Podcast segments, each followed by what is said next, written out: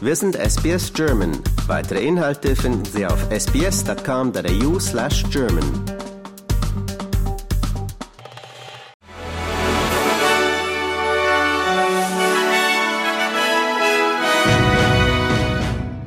Russland-Präsident Wladimir Putin hat nach Berichten staatlicher Medien einen Probeflug an Bord eines Überschallbombers, der Atomsprengköpfe tragen kann, unternommen. Das Staatsfernsehen zeigte Aufnahmen vom Start des Flugzeugs vom Typ Tu-160M im zentralrussischen Kasan. Wie weiter berichtet wird, verbrachte Putin 30 Minuten an Bord des strategischen Bombers, der Teil des russischen Atomwaffenprogramms ist.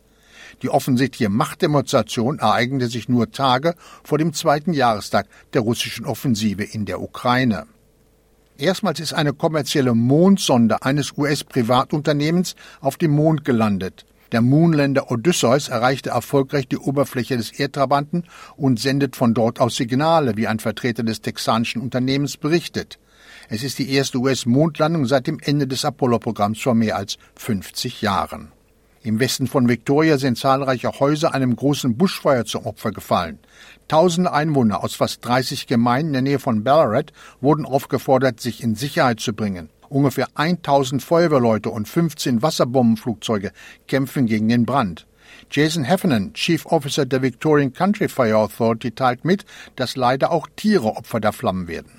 We're getting early reports, uh, unfortunately, of, of, some home losses, uh, and as well as uh, multiple sheds. And of course, given a rural agricultural area, I do expect fence loss, stock loss, and the like. We have specialist rapid damage impact assessment teams on the ground from 7 o'clock this morning uh, from Fire Rescue Victoria, which will be uh, going through that, that area and trying to firm up those numbers.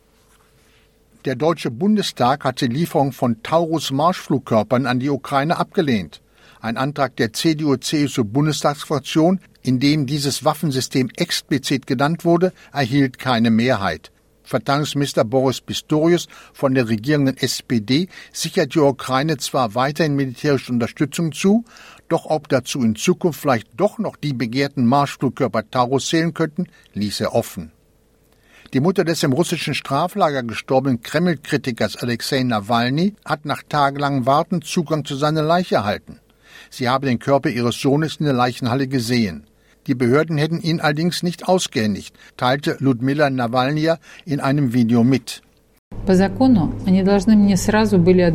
According to the law, they should have given me Alexei's body right away, but they haven't done it yet. They are blackmailing me. They are setting conditions where, when, and how my son should be buried. That is illegal.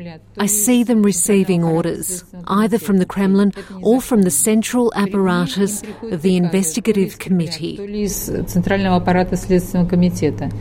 Nawalny warf dem Machtapparat vor, ihren Sohn heimlich unter die Erde bringen zu wollen, ohne jegliche Trauerzeremonie. Sie gab weiterhin an, dass die Behörden ihr gedroht hätten, sie würden etwas mit Nawalnys Körper machen, sofern sie der geheimen Beerdigung nicht zustimme. Man habe ihr gesagt, die Zeit ist nicht auf deiner Seite, Körper zerfallen. Und hier noch Meldung vom Sport. Die Europapokalreise von Eintracht Frankfurt ist zu Ende. Nach dem Remis im Hinspiel verlieren die Hessen zu Hause gegen Union Saint-Gilloise und müssen schon in den Playoffs die Segel streichen. Die Hessen verloren das Rückspiel in der ersten K.O.-Runde gegen die Belgier mit 1 zu 2 Toren. Der SC Freiburg machte es im Strömenrögen hingegen viel besser. Nach einer furiosen Aufholjagd drehten die Freiburger einen 2 zu 0 Rückstand in der Verlängerung zu einem vernieten 3 zu 2 Sieg und stehen jetzt im Achtelfinale der Europa League. Das waren die Meldungen des Tages an diesem Freitag, den 23. Februar.